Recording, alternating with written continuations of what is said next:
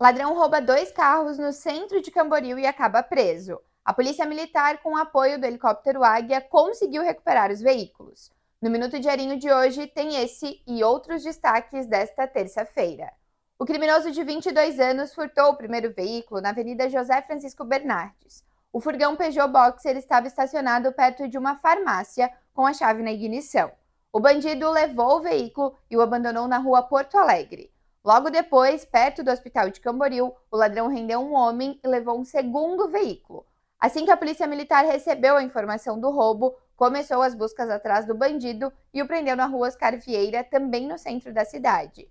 Ele confessou a autoria dos roubos. O rapaz já tinha registros policiais por furto e estelionato. Os moradores de Penha denunciaram uma língua negra de esgoto escorrendo na praia do Quilombo. O morador relatou que o cheiro estava horrível, pior do que o normal.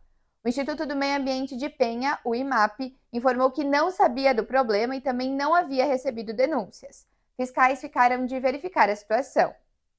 Alguém aí curte cerveja artesanal? Amanhã, quarta-feira, começa o Santa Catarina Beer Fest. O festival rola no Centro Eventos de Itajaí dos dias 7 a 11 e 14 a 18 de junho. São mais de 70 rótulos para saborear. A entrada é gratuita todos os dias. Bora? Leia mais notícias em diarinho.net. Com oferecimento Promenac Motos Honda.